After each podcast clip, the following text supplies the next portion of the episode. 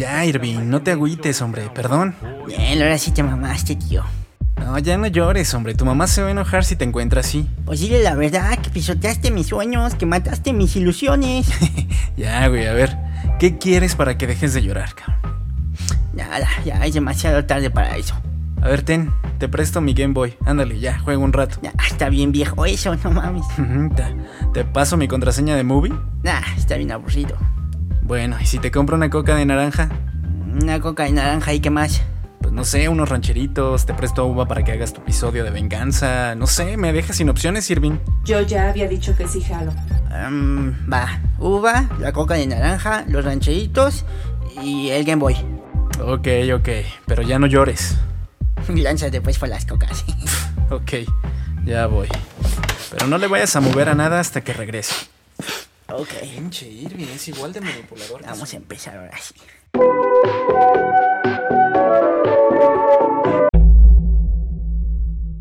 Un trip más presenta Ilusión de protagonismo parte 2 o por qué todos quieren hacer un podcast. Oye, Uba, ¿cómo le hago para escribir un guion? ¿Me lo puedes escribir tú? A ver.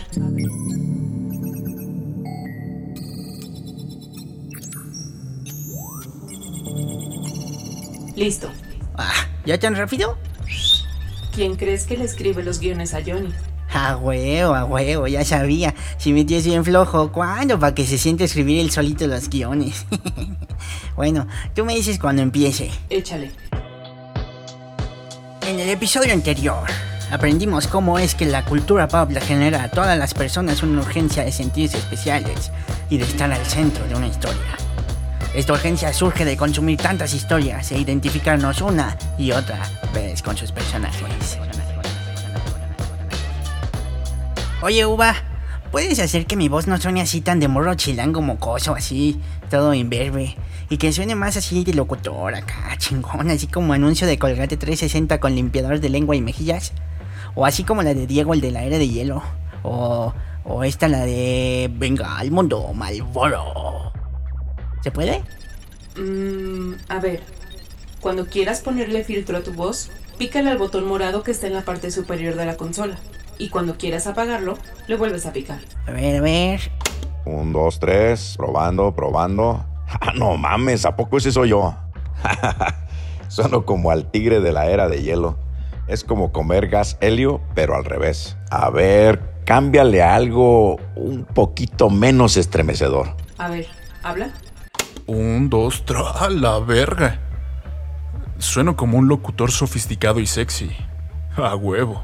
Esta es la voz de mi alma. Así debería hablar siempre. Échale pues.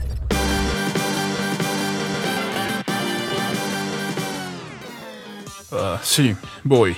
Estaba en que nos hemos identificado con más personajes ficticios que con personas de la vida real. Nuestra atención ha sido desviada de nuestro entorno inmediato y orientada a historias cuyo único objetivo es entretener.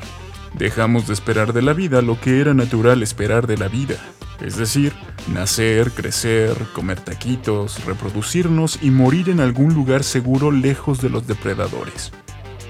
Rodeados de una bonita y confiable comunidad de viejos conocidos, y comenzamos a esperar de nuestras vidas emociones extraordinarias.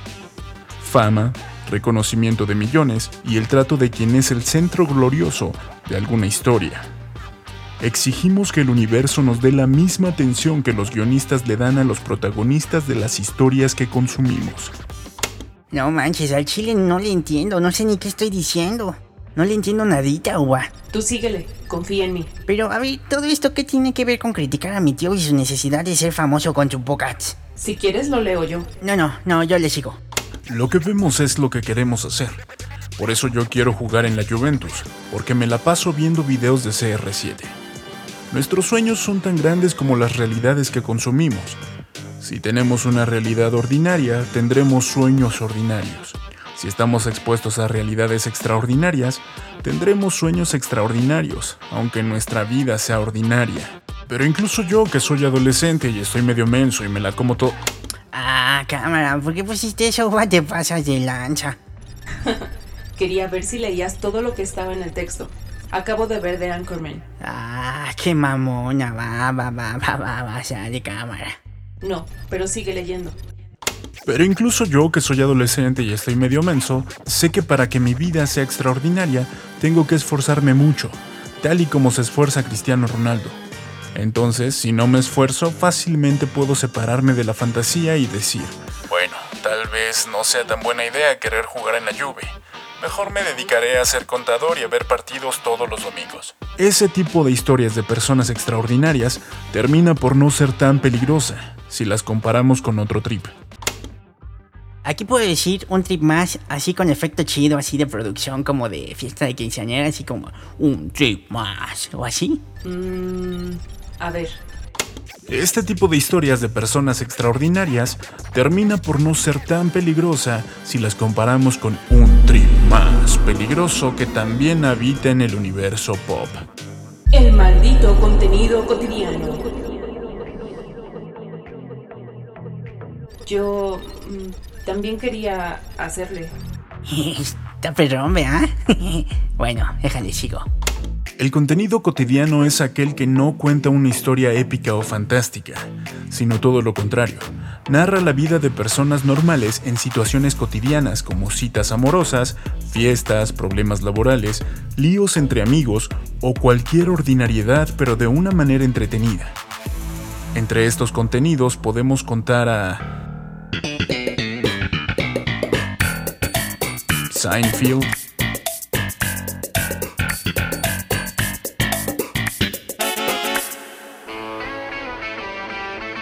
Friends.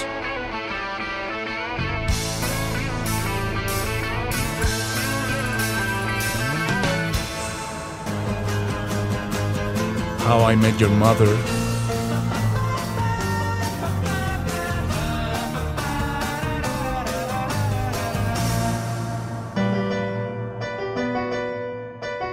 The Office.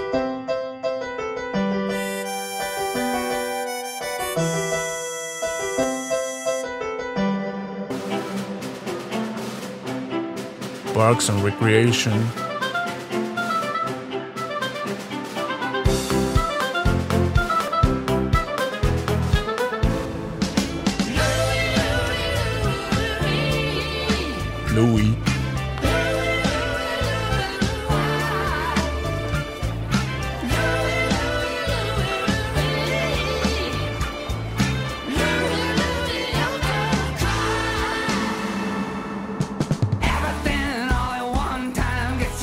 Sex Education.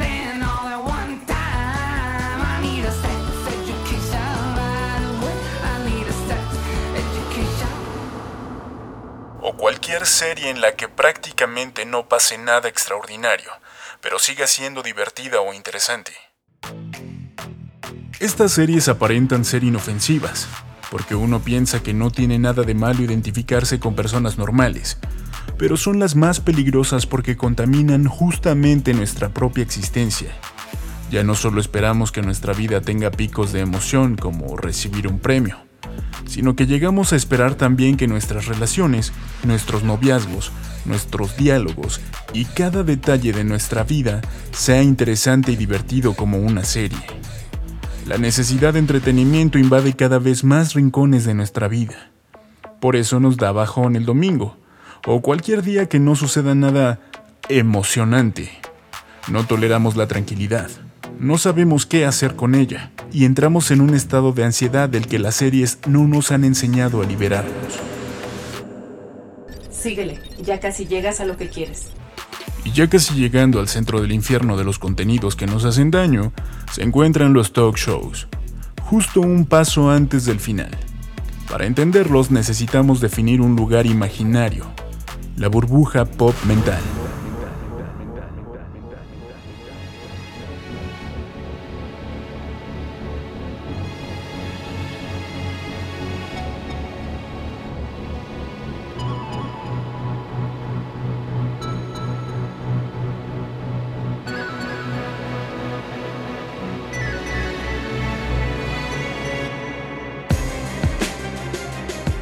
La burbuja pop mental es un mundo color morado y dorado que habita en nuestras mentes.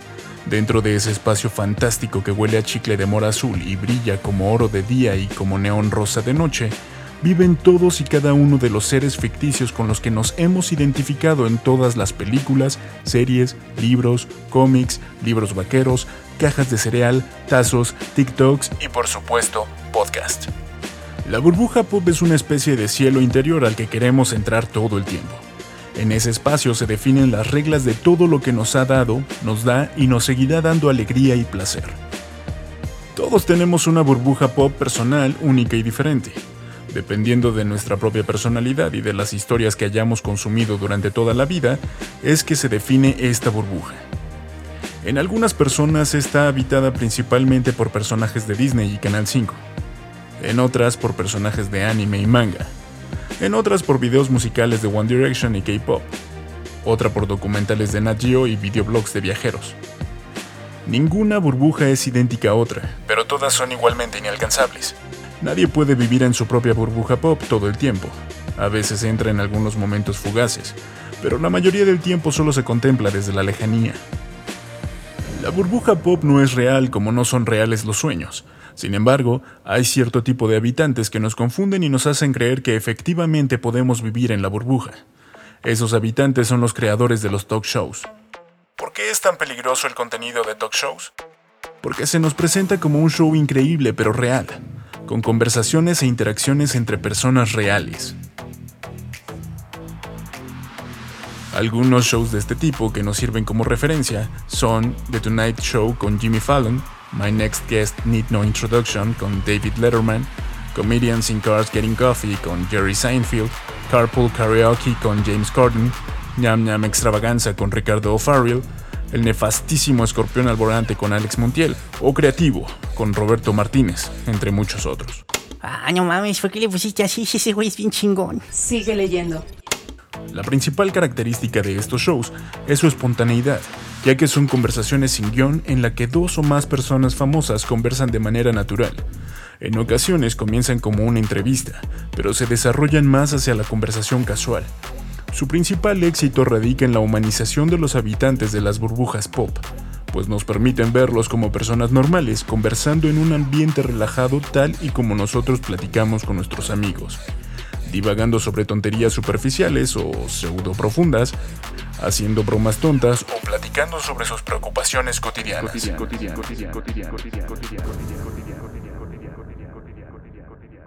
Nuestra burbuja pop se humaniza y sus fascinantes habitantes se disfrazan de personas normales que nos aseguran que podemos entrar ahí y ser felices junto a ellos. Pero sigue siendo imposible. Solo nos queda la sensación de haber platicado con ellos. Creemos que entramos y viajamos con ellos en auto, Tal vez cantamos sus canciones favoritas, tomamos café o fuimos a los tacos de birria. Cualquier cosa que harían unos amigos. Pero seguimos estando fuera. Como un vagabundo que mira desde la ventana de un restaurante a unos amigos ricos que conviven entre platillos y vinos costosos.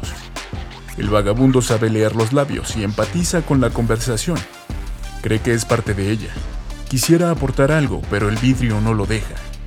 Toca fuerte la ventana, pero nadie lo escucha ni voltea a verlo. Si tan solo fuéramos famosos, podríamos ser invitados a esos shows. Podríamos de verdad entrar a nuestra burbuja pop. Ser felices para siempre junto a ellos. Pero, ¿y si no necesitáramos ser famosos? Si pudiéramos encontrar un atajo para ser uno de ellos, uno de los habitantes fantásticos, si solo necesitáramos ser nosotros mismos y tener una opinión de cualquier cosa, entre todas estas preguntas surge el contenido generado en Internet y sus cientos de casos de éxito. De repente no necesitas trabajar en la tele, ser un rap star o actuar en Hollywood. Solo necesitas publicar lo que piensas, comprar un micrófono, invitarle unas chelas a tus compas y ponerte a cotorrear. O a regalar dudas. Ese es el veneno existencial de los podcasts. Por eso todos quieren tener uno, incluido el pobrecito de mi tío Johnny que es otra forma de gritar desde afuera del restaurante que por favor nos dejen pasar, que tenemos algo muy valioso que opinar. Pero no somos un vagabundo, somos millones gritando detrás de una ventana que aísla el sonido.